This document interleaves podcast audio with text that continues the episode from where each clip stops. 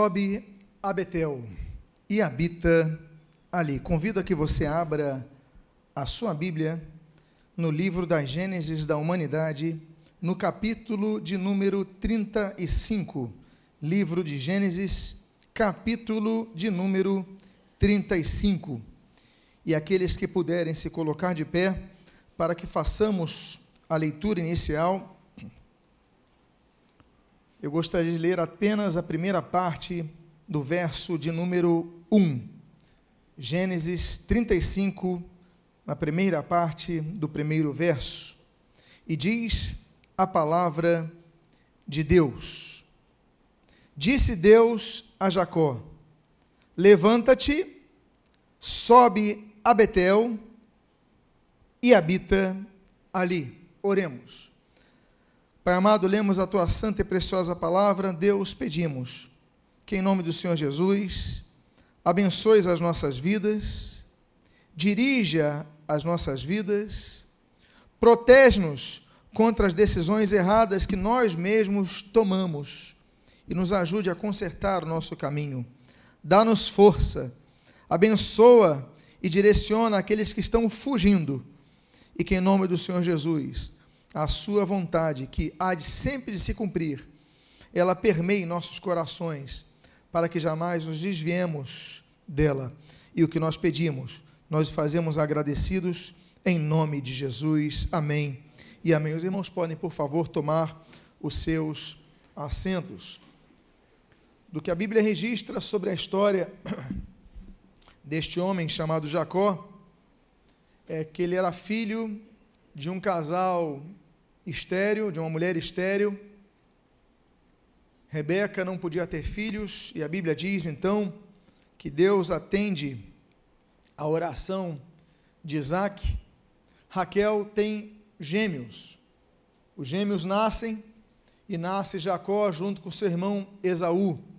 Esaú sai primeiro do ventre, por, por isso então, Esaú, ainda que fosse gêmeo, ele tinha direito à herança maior ele tinha o chamado direito à primogenitura. Fisionomicamente, eram pessoas diferentes, pois, enquanto Esaú ele tinha muito pelo em seu corpo, Jacó tinha pouco pelo. Isso se de maneira mais clara na velhice do seu pai Isaac. Porque quando o seu pai Isaac está idoso e vai chamar os seus filhos para dar a bênção, o seu pai Isaac já não enxerga bem, ele já tem problema no olhar, ele precisa apalpar os seus filhos.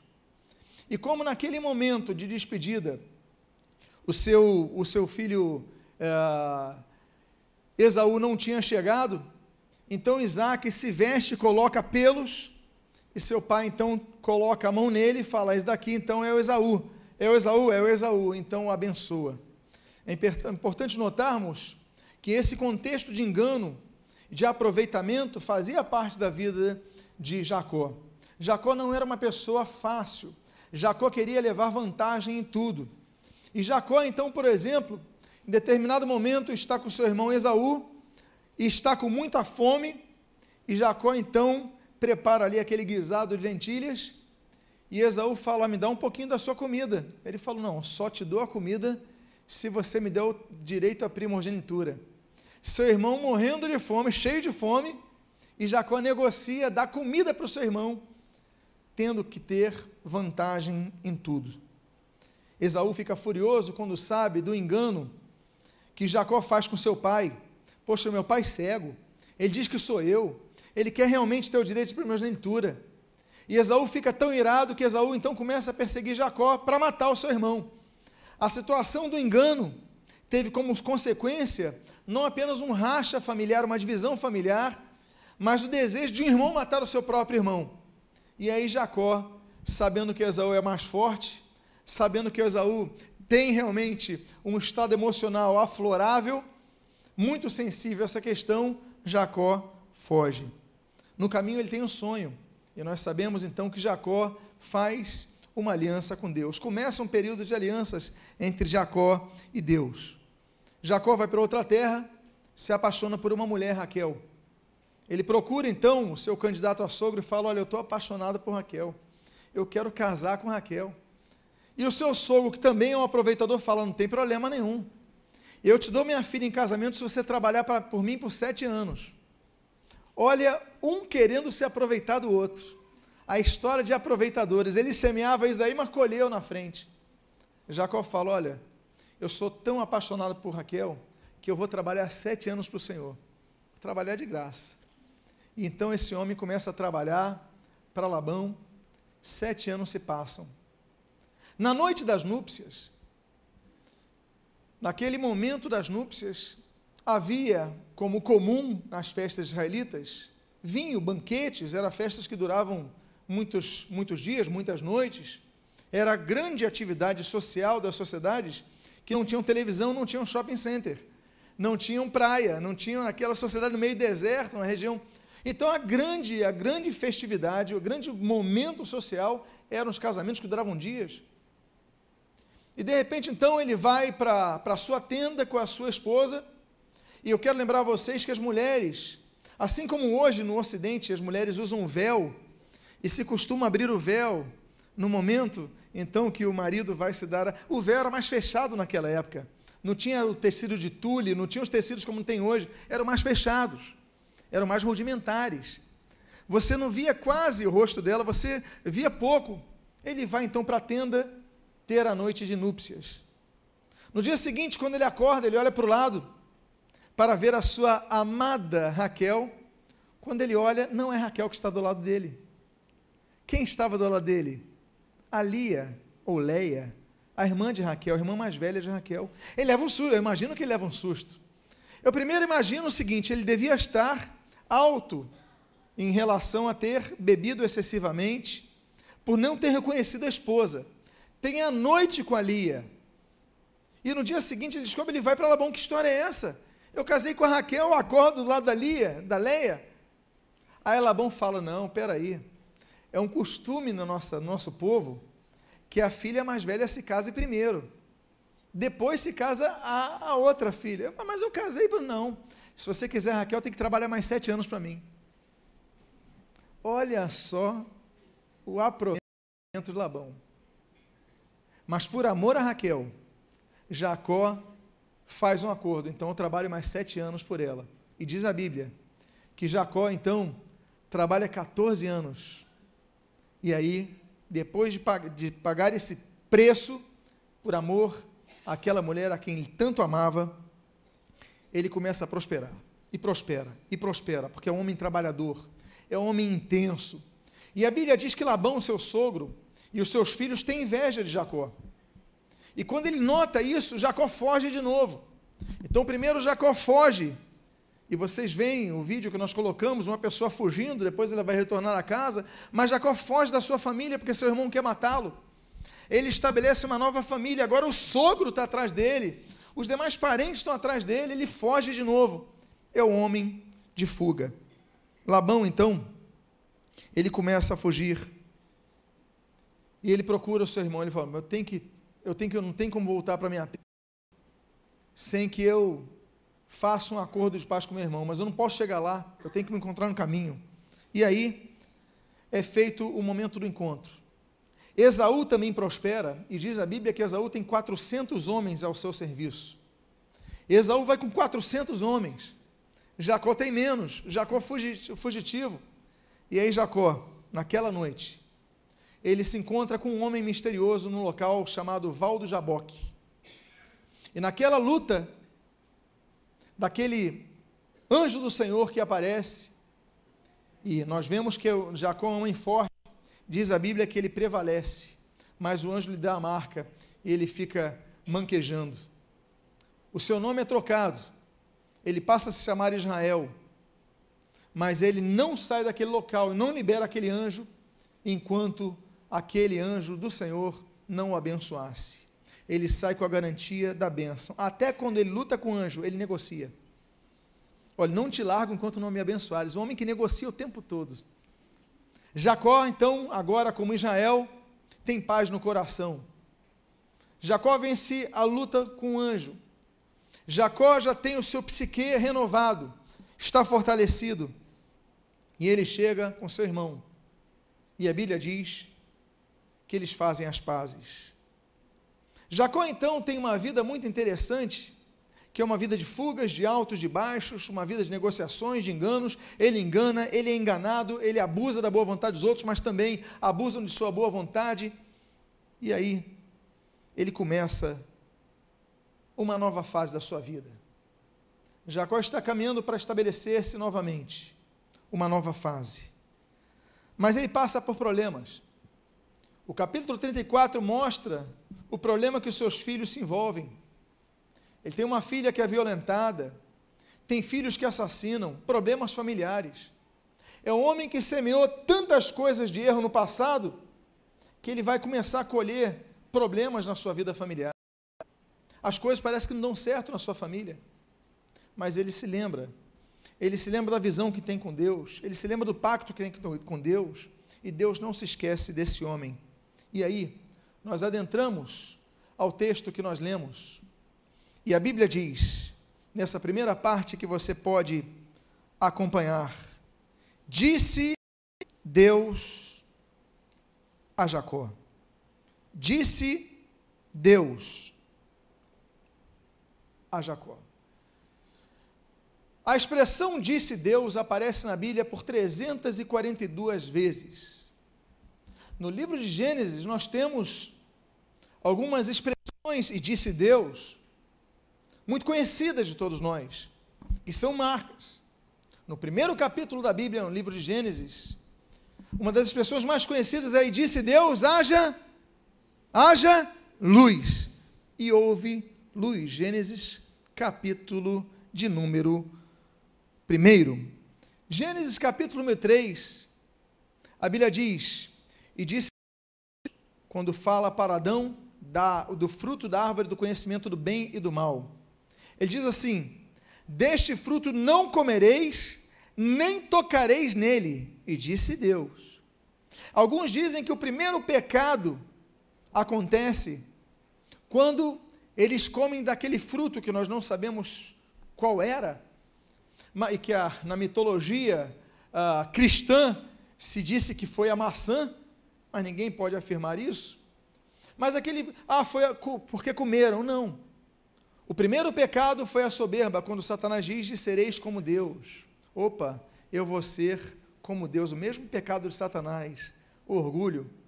O segundo pecado é o pecado da desobediência, mas não quando eles comem, mas quando eles tocam, porque nesse texto de Gênesis capítulo 3, a Bíblia diz: olha, não comereis nem tocareis. Quando eles tocam, o segundo, só quando eles comem, eles começam, começam a terceira infração. É uma série de erros. O pecado é uma consequência. Nos lembramos então do Salmo, quando a palavra de Deus diz: olha, um abismo chama outro abismo.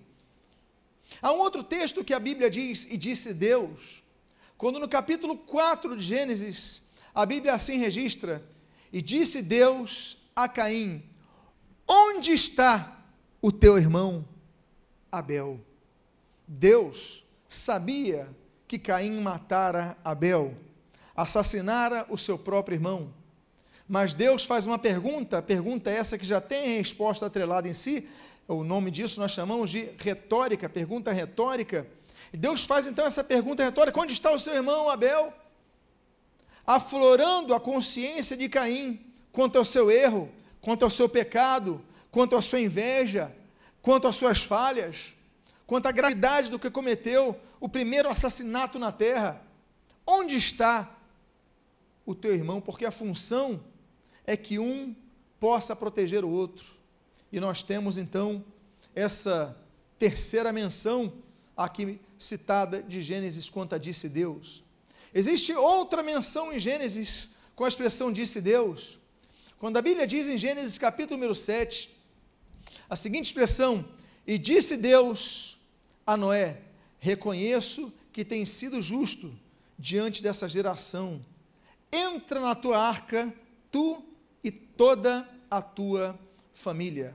Essa esse outro momento que nós vemos no registro bíblico de disse Deus, é quando Deus diz que aquela geração estava perdida, aquela geração tinha falhado, mas Deus lhe daria graça, Deus lhe daria oportunidade. Entra tu e tua família na arca, disse Deus. e nós temos mais uma menção, a menção do livramento. Existe uma outra menção da expressão disse Deus na Bíblia, no livro de Gênesis, quando nós lemos ali em Gênesis capítulo número 12, Deus assim dizendo, a palavra Deus assim registrando, e disse Deus a Abraão: sai da tua terra e da tua parentela, da casa de teu pai, e vai para a terra que eu te mostrarei. Deus muitas vezes nos diz, para que nós, muitas das vezes nos diz, para que nós tomemos decisões de fé. Fé é obedecer à direção de Deus. Não sabemos para onde vamos, mas se Deus mandou ir, nós vamos ir. Não sabemos qual é a direção de Deus, mas Deus começou a nos encaminhar para aquela direção, nos confirmou aquela direção, nós vamos, porque é essa vontade de Deus. E aí nós chegamos nesse texto de Gênesis, capítulo de número 35, na primeira parte do versículo 1, quando a Bíblia diz: E disse Deus.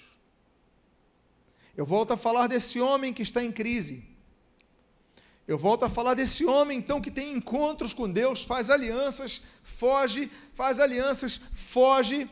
Agora tem problema familiar, é uma filha violentada, são filhos vingativos, assassinos, problemas, problemas, problemas. Eu quero dizer uma coisa: olha, você pode ter todo o dinheiro do mundo, mas quando você tem problema na família, você não dorme bem. Você pode ter uma carreira brilhante, mas problemas familiares tiram a tua saúde. Eu fico imaginando os conflitos desse homem. E ele, meu Deus, o que, que eu vou fazer? E quando vem essa resposta, disse Deus, ele já passa a ter uma alternativa. E a Bíblia diz: E disse Deus a Jacó. E a primeira palavra que nós lemos é: Levanta-te. Levanta-te. Não adianta ficarmos parados, porque o nosso problema não vai resolver.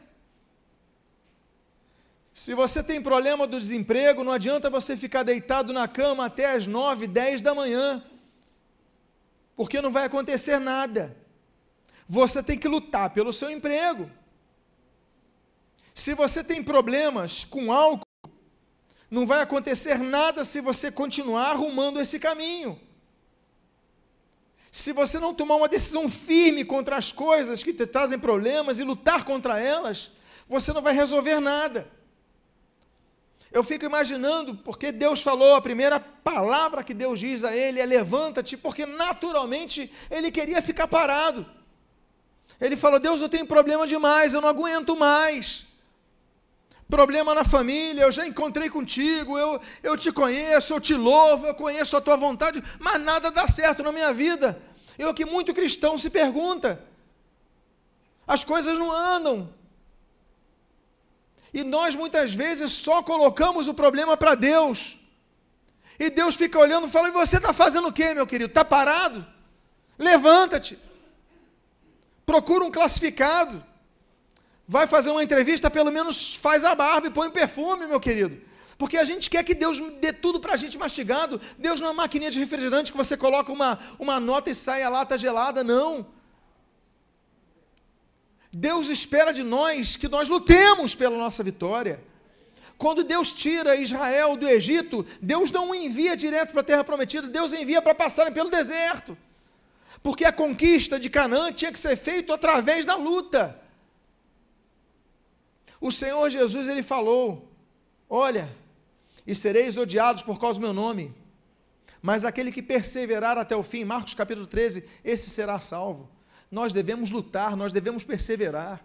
Por isso Deus fala assim: Olha, está esperando o quê, meu querido? Levanta-te, levanta-te, levanta-te. E algumas vezes a Bíblia eh, exprime essa, coloca essa, essa, essa menção, essa expressão, levanta-te. Êxodo capítulo número 9. Deus chama um homem que tem medos, chama um outro foragido da justiça. No caso, Moisés era literalmente foragido da justiça egípcia. E Deus diz assim para Moisés: Moisés, levanta-te pela manhã cedo, vai até Faraó e diga: Assim diz o Senhor: deixa o meu povo ir. Deus chama Moisés para ir até Faraó, para dizer que Deus queria uma libertação maior do povo. Deus chama Moisés para ir diante daquele a quem ele mais temia, de quem ele mais fugia. Quem tinha mais poder para destruí-lo era Faraó. Então vai até Faraó e diga para ele: Olha, assim diz o Senhor, deixa o meu povo ir. Deus é um Deus que diz: levanta-te. A Bíblia diz no livro de Jeremias, quando eh, Jeremias escreve o livro de Lamentações, no capítulo número 2, nós vemos uma segunda, outra expressão do levanta-te. A Bíblia diz nesse capítulo o seguinte: olha, levanta-te e clama à noite, no início das vigílias, e derrama diante do Senhor o teu coração como água. Deus ordena, através do profeta Jeremias, o profeta de Anatote, que ele se levantasse nas madrugadas e começasse a orar. Porque a pessoa que ora é a pessoa que não desiste. Existem dois tipos de ações da pessoa que vive na igreja, que conhece a palavra, que vive no ambiente cristão, a respeito de lutas que enfrenta. Duas posturas. Uma é a postura de aceitar a derrota e os problemas, e outra é a postura de orar por elas. E Deus então nos ensina que para vencer, a primeira coisa que nós devemos fazer é clamar ao Senhor. Jeremias diz: Levanta-te e clama ao Senhor nas madrugadas. Não tem ninguém para te interromper, não tem uma distração, não, não, tem criança chorando, não tem pessoa vendendo produto na rua, não tem cavalo relinchando, está todo mundo descansando, então levanta na madrugada e começa a orar, porque a tua atenção vai ser totalmente focada nisso. Então, Deus fala: levanta-te. Há uma outra ocasião que Deus usa a expressão levanta-te. É quando Deus usa o filho do sacerdote Buzi o profeta Ezequiel, e ele diz no capítulo número 2, versículo número 1 o seguinte: Põe-te em pé e falarei contigo. Era a hora daquele sacerdote, filho de sacerdote, conhecedor da palavra, homem de culto ao Senhor, se levantar para que Deus falasse com ele, porque muitas vezes nós não queremos ouvir a voz de Deus, nós nos escondemos de Deus, nós fugimos de Deus. Então fala: levanta-te, porque eu quero falar contigo. Nos evangelhos, nos lembramos três ocasiões em que Deus fala: levanta-te. Lembramos, por exemplo, da ocasião que Jesus fala ali em João, no capítulo de número 5, a um homem paralítico no tanque de Betesda: Olha, levanta, toma o teu leito e anda, porque Jesus já tinha curado ele. Mas se Jesus já curou, o que, que ele ia fazer ali parado, no mesmo lugar da tragédia? Toma o teu leito, é, eu, eu te curei, mas quem vai carregar o leito é você. Você tem que lutar, você tem que começar uma nova fase da vida. Deus te abençoa, Deus te cura, Deus transforma. Agora, toma o teu leito e anda, porque você deve prosseguir. Há uma segunda menção do levanta-te, por exemplo, nos evangelhos, quando nós lemos ali, no evangelho de Marcos, no capítulo 5, a Bíblia diz que Jesus chega para uma menina que está morta. E a Bíblia diz que tocando-a, a Bíblia diz segurando pelos braços, lhe disse: Talita cumi, que quer dizer, menina, eu te ordeno, levanta-te. E aquela menina foi restaurada e reconduzida ao seu pai para a glória do Senhor.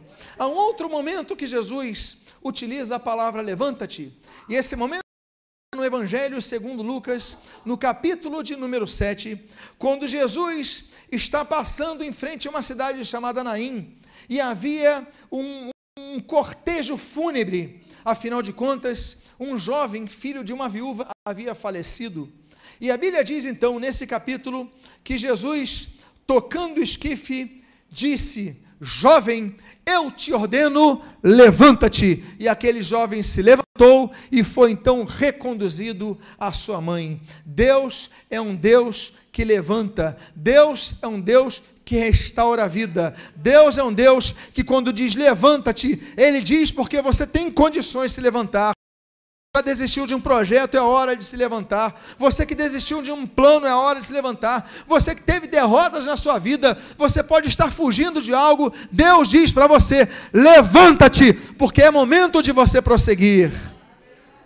Por isso, a Bíblia diz, no livro de Efésios, no capítulo número 5, versículo 24: Desperta, ó tu que dormes, levanta-te de entre os mortos, e Cristo te iluminará. É hora de nós nos despertarmos desse sono, é hora de nós abrirmos os olhos e pedirmos: Deus, eu quero me levantar, eu não apenas quero, mas fiado na tua palavra, eu me levantarei e aí eu sairei de entre os mortos. Meus amados irmãos, o mundo nos rodeia, o mundo nos apresenta prazeres, o mundo nos apresenta vantagens, o mundo nos apresenta coisas que nos levam para distante da vontade de Deus, mas é hora de nos despertarmos, é hora de abrirmos nossos olhos espirituais e dizer: Deus, tu não me chamaste para servir nesse mundo, tu não me chamaste para ficar aqui comendo as comidas dos porcos. Deus, é hora de eu me despertar, mas é hora de eu levantar, porque eu preciso da luz de Cristo. Cristo é a luz que nos levanta. Por isso, a segunda palavra desse texto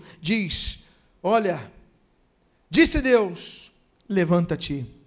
E a Bíblia diz, na continuação desse texto, sobe a Betel. Meus amados irmãos, a palavra em hebraico Beit El significa Beit casa El Deus. Sobe a Betel. Volta a Betel, casa de Deus. Muitos dizem eu estou bem com Deus. Eu tenho uma vida com Deus, mas estão distantes da casa de Deus. Não tem comunhão com os santos?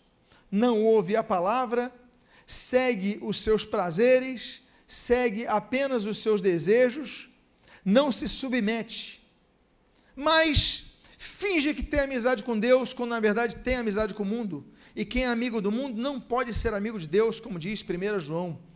Meus amados irmãos, Deus fala: sobe a Betel. Era uma palavra dura, porque Jacó já estava distante da terra prometida há 30 anos. E 30 é um número com grande significado na Bíblia. 30 representa uma nova fase na vida. 30 representa uma mudança na nossa vida. Por exemplo, a Bíblia diz, no livro de Êxodo, no capítulo número 6, no livro de Gênesis, capítulo número 6, para Noé, Noé faz uma arca e a altura dessa arca vai ser de 30 côvados. A arca representava uma mudança na humanidade. A arca representava uma nova eh, fase na vida de, de, de Noé e na vida de sua família. O número 30 aparece como o elemento da altura dessa arca que salvaria Noé e a sua casa. O número 30, por exemplo, nos aponta a nova fase na vida de José. Gênesis capítulo 41 diz que José, ele começou a governar o Egito com quantos anos? 30 anos de idade, uma nova fase. O número 30 mostra: estou entrando numa nova fase. Eu era escravo até aqui, e da noite para o dia, quando ele fez 30 anos de idade, ele passa a ser governador no Egito, o segundo com maior poder em toda a terra do Egito. Mudanças, nova fase, novas responsabilidades, novos compromissos. Nós vemos, por exemplo, isso na vida dos que serviam a Deus. Quando nós lemos em Números, capítulo número 4, que aqueles que haviam de servir no tabernáculo, eles tinham que ter quantos anos de idade? 30 anos de idade. Só podia servir no tabernáculo aqueles que tivessem 30 anos de idade. Ah, mas eu tenho 29, eu sou forte, eu sou é, vibrante, eu tenho uma boa voz, eu tenho, eu faço musculação, eu corro bem, eu atiro bem no arco, eu limpo bem as coisas. Não, tem que ter 30 anos, porque é uma nova fase de responsabilidade, é uma nova fase de compromisso. Eu quero fazer uma pergunta aos irmãos: com quantos anos de vida o Senhor Jesus ele foi batizado? O que, que a Bíblia diz? Com cerca de 30 anos, vocês estão de parabéns. Jesus, ele inicia o seu ministério com cerca de 30 anos de idade. Jesus já não podia ter feito grandes coisas aos 29 anos? aos 28, Jesus, não estou falando você, não estou falando de mim, estou falando de Jesus, ele com 25 anos de idade não podia ter feito tudo o que fez, mas porque ele aguardou os 30? Porque ele vai cumprir a lei, ele vai mostrar: olha, eu vou servir no tabernáculo, a casa de Deus, a habitação de Deus, eu vou começar a exercer o meu ministério quando eu for batizado. E aí nós temos a trindade ali, esse é meu filho amado, e quem me comprar, Jesus começa o seu ministério e começa então a exercer os seus milagres. Jesus já mostrara, por exemplo, em Lucas capítulo 4, Jesus já mostrara que já era uma criança especial, com 12 anos, já estava ensinando as escrituras, já estava lendo Isaías 61 e ensinando a palavra de Deus, mas com 30 ele começa o seu ministério. Nós vemos esse número 30 muito interessante, por quê? Porque o número 30 representa a nova fase. Eu não sei se tem alguém aqui com 30 anos de idade, alguém aqui com 29 anos de idade, mas eu quero dizer que é uma nova fase na vida. Por exemplo, nós lemos no livro de Deuteronômio, no capítulo número 34, uma despedida. Uma despedida muito triste, uma despedida muito dolorosa, afinal de contas, Moisés morria. Morreu Moisés. E ali, naquele monte, a Bíblia diz que Israel, ele fica de luto. Israel chora por quantos dias? Por 30 dias. Eles iam entrar na terra prometida. Eles iam pegar uma nova liderança, eles não conheciam outra liderança, mas eles precisaram de 30 dias para que se preparassem para uma nova jornada. Eu quero lembrar, pedir aos irmãos que me ajudem a lembrar aquilo que a Bíblia menciona em 2 Samuel, capítulo número 5, com quantos anos de idade o rei Davi começou a reinar? Com 30 anos de idade. Eu quero fazer uma pergunta aos irmãos, aquilo que se encontra, por exemplo, em 2 Samuel, capítulo número 23 esse Davi, o próprio rei Davi, ele tinha um grupo de pessoas, um grupo de generais muito próximos, chamados valentes Davi. Quantos eram os valentes Davi? Eram, os, como diz a Bíblia em 2 Samuel capítulo 23, eram os 30 valentes Davi. E eu também, eu vou fazer uma pergunta a vocês sobre novas fases, novas responsabilidades, novas consequências. Eu quero dizer a vocês, ah, no direito brasileiro, por exemplo, a maioridade, ele come, começa com 18 anos de idade, não é verdade? A partir dessa idade, você começa a se responsabilizar, se responsabilizar penalmente de uma forma diferente com aqueles diante daqueles que não têm ainda 18 anos. Com 16 anos, você já tem o poder de exercer o seu voto. Existem idades que são muito definidas em todos os códices eh, civis de toda a humanidade. Existe, por exemplo, uma idade para que a pessoa possa casar sem ter autorização dos seus pais.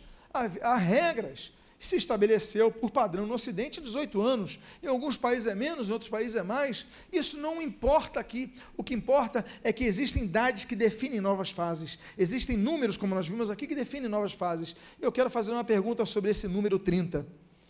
Uma nova fase na humanidade acontece quando nosso Senhor Jesus, não apenas com 30 anos, começa a exercer o seu ministério ao ser batizado, mas quando Jesus é traído por um dos doze, e ele é traído por quantas moedas de prata? Mateus 26 nos diz que Jesus, ele foi vendido. A sua confiança foi vendida por 30 moedas de prata. Uma nova fase na vida de Judas, uma nova fase na vida de Jesus, uma nova fase no cumprimento das profecias, uma nova fase na expansão da aliança divina. Deus é um Deus que chama-nos a novas fases. Muitos não querem sair de algumas fases, nós devemos enfrentar novas fases. Deus nos chama, levanta-te e sobe a Betel. Depois de 30 anos, é momento de você enfrentar os teus fantasmas passados. Depois de 30 anos, é momento de você enfrentar os seus medos. Porque você só vai ser liberto quando derrotar esse Golias da sua vida. Olha, Jacó, é hora de você se levantar. É hora de você subir a Betel. É hora de você, o que? Diz a Bíblia, habitar ali. E habita ali. Habitar não significa passear. Habitar não significa passar ao largo ou à margem. Habitar não significa passar um tempo nem tirar férias. Habitar significa se estabelecer. Sobe a Betel, a casa de Deus, e habita ali, porque eu quero que a sua moradia seja ali. Em vários momentos da vida de Jacó, ele fugiu. É um grande fugitivo. Mas nessa hora, é hora dele fincar na terra que Deus prometeu aos seus pais. A Bíblia diz que nós devemos nos congregar. A Bíblia diz em Hebreus, capítulo 10, versículo 25: Não deixemos de congregar como, como fazem alguns. Antes, a Bíblia diz, façamos a demonstração. Tanto mais quando vedes que o dia se aproxima, não podemos deixar de congregar. É ordem bíblica, é mandamento bíblico, é direção bíblica. Ah, mas eu congrego na minha casa. Ah, eu faço as minhas orações, você vai virar um religioso. A Bíblia diz que nós devemos nos congregar. A Bíblia diz, por exemplo, que Atos capítulo 2, versículo 1, e ao chegar ao Pentecostes, estavam todos reunidos em um mesmo lugar.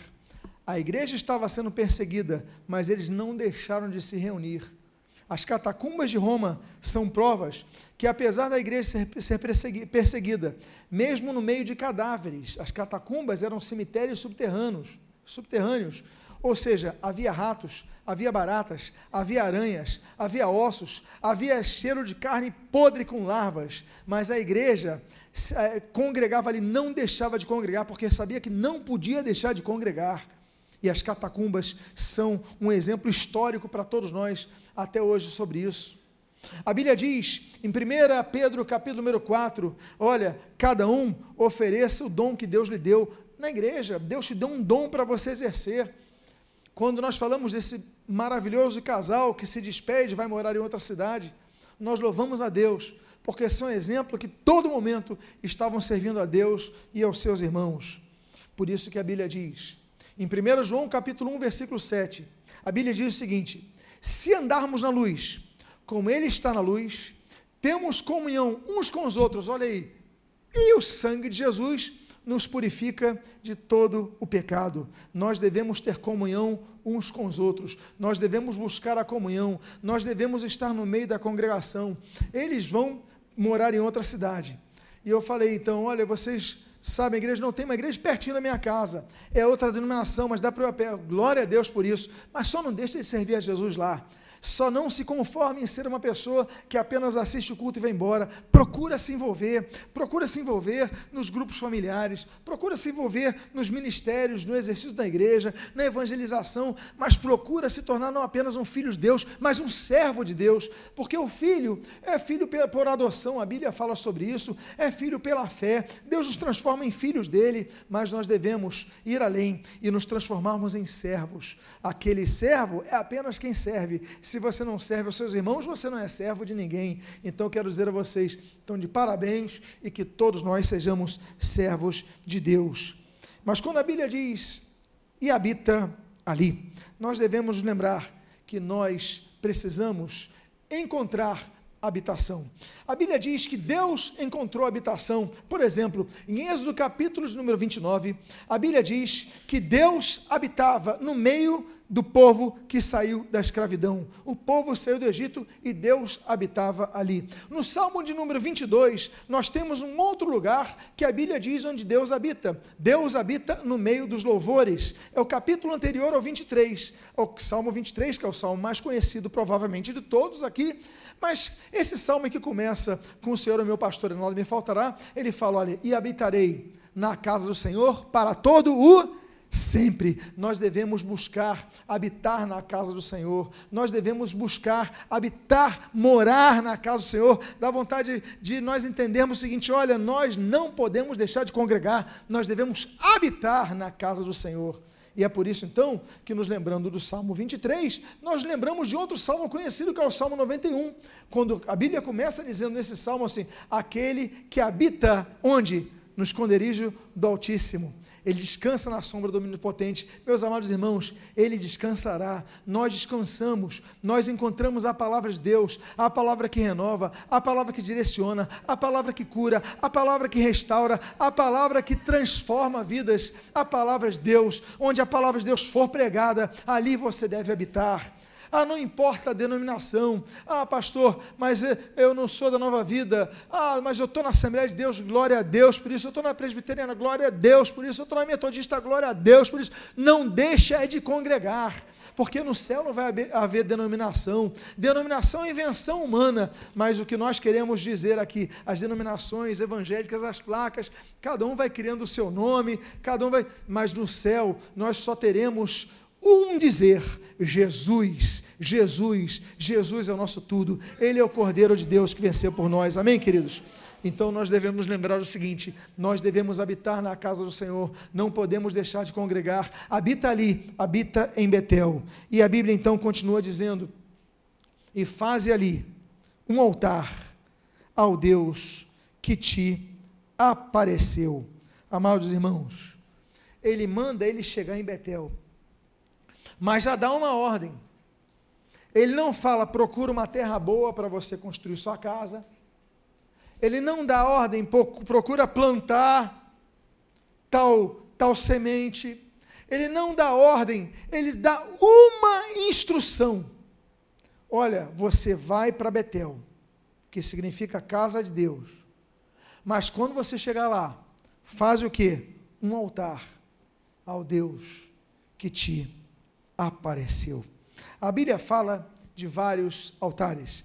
A Bíblia diz, por exemplo, de um altar que está em Êxodo capítulo 20, que altar de terra, feito com terra, feito com barro. Mostra, por exemplo, o barro mostra a nossa humanidade, as nossas limitações, as nossas falhas. Ainda que sejamos tão limitados, nós podemos ter um altar com Deus. Nós podemos ter a presença de Deus habitando em nós, como a Bíblia diz em 1 aos Coríntios, capítulo 3, versículo 23, que nós somos o santuário do Espírito Santo. Então, o primeiro altar que nós vemos é o altar de terra. Nós temos um outro altar, é o, altar que se encontra, por exemplo, no livro de 1 Reis, capítulo 18, que é o altar de pedras. É aquele altar que Elias, ele faz com 12 pedras ali no Monte Carmelo. Ele coloca aquelas pedras e a pedra representa a firmeza. A pedra nos aponta a pedra, a rocha que nunca se abala. De que rocha eu estou falando, meus amados irmãos?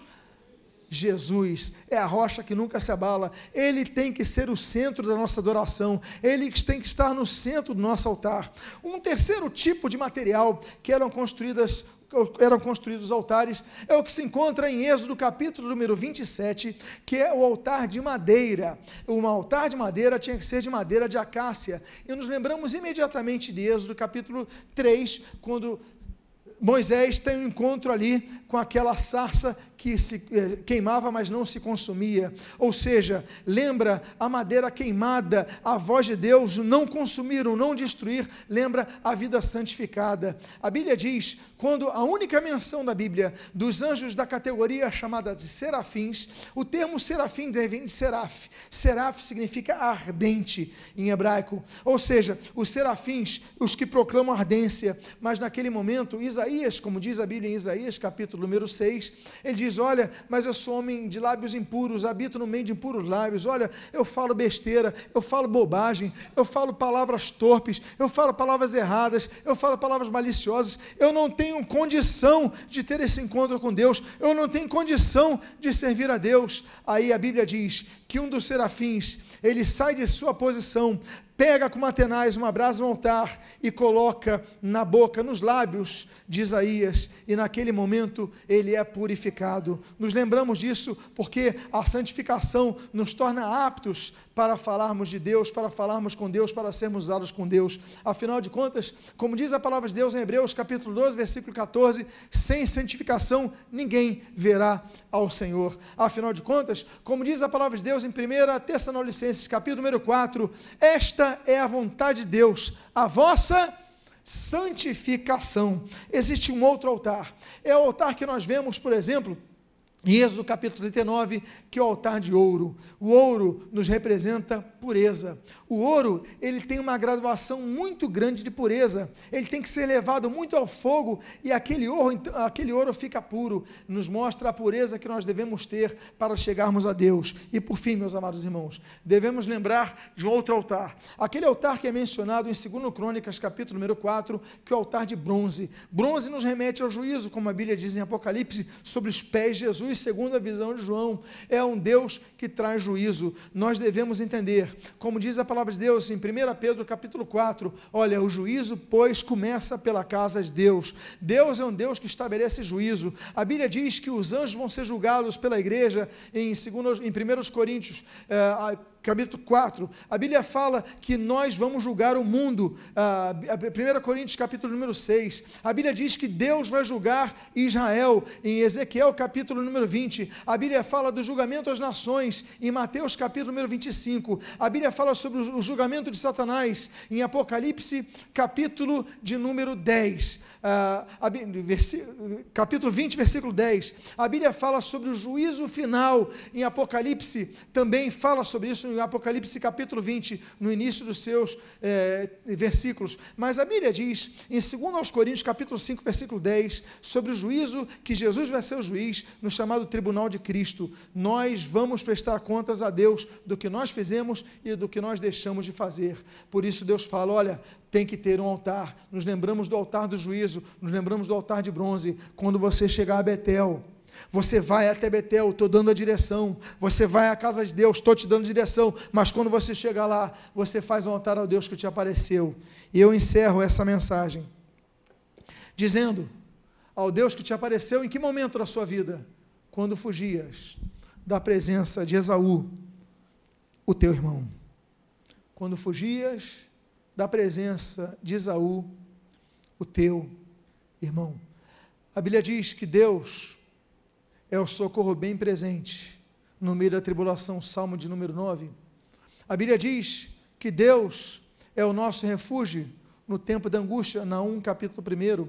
A Bíblia fala muito desse refúgio que é Deus, mas Deus fala o seguinte: olha, eu te apareci quando você fugia do seu irmão eu te apareci nos momentos mais difíceis. Eu quero dizer a você que você pode estar passando um momento difícil na sua vida, mas Deus não deu as costas para você. Deus não esqueceu de você. Deus não está desconhecendo o teu problema. No momento que você mais precisar, Deus começará a falar, Deus dará direção e Deus te dará o livramento. Eu quero convidar a você a ficar de pé nesse momento. Eu quero dizer a você, nesse momento você pode estar fugindo de um problema. Nesse momento você você pode estar fugindo de um desafio, nesse problema você pode estar fugindo de uma situação difícil, mas nesse momento Deus está falando: olha, mas eu vou aparecer a você, eu vou dar a direção, esteja aberto à direção que Deus vai te dar. Eu convido a você a fechar os seus olhos. E eu quero fazer, eu quero fazer duas orações aqui nesta noite. A minha primeira oração é a você que gostaria de entregar a sua vida ao Senhor Jesus, a você que está afastado dos caminhos do Senhor, mas nessa noite você quer dizer: olha, Deus, eu tenho afastado dos teus caminhos. Deus, eu não estou apenas frio. Deus, eu estou morno. Eu digo que estou, mas eu sei conscientemente que não estou. Eu preciso me acertar contigo. É hora de você voltar para a casa de Deus. Deus te apareceu. Deus te apareceu nessa mensagem ao falar contigo nessa noite. Deus está te chamando um desafio. Então, a você que quer se encontrar com Cristo, a você que quer voltar à casa do seu Pai, esse momento eu quero fazer um convite a você você. Se você é uma dessas pessoas, levante a sua mão nesse momento. Alguém aqui que quer entregar a sua vida a Cristo, alguém aqui que quer entregar a sua vida e voltar aos caminhos do Senhor, levante a sua mão agora, que eu quero orar por sua vida. Alguém aqui nesta noite, eu quero fazer uma segunda oração. A segunda oração é você que está fugindo de algo, você vive fugindo, você consegue conquistas, você tem encontros com Deus, você tem experiências com Deus,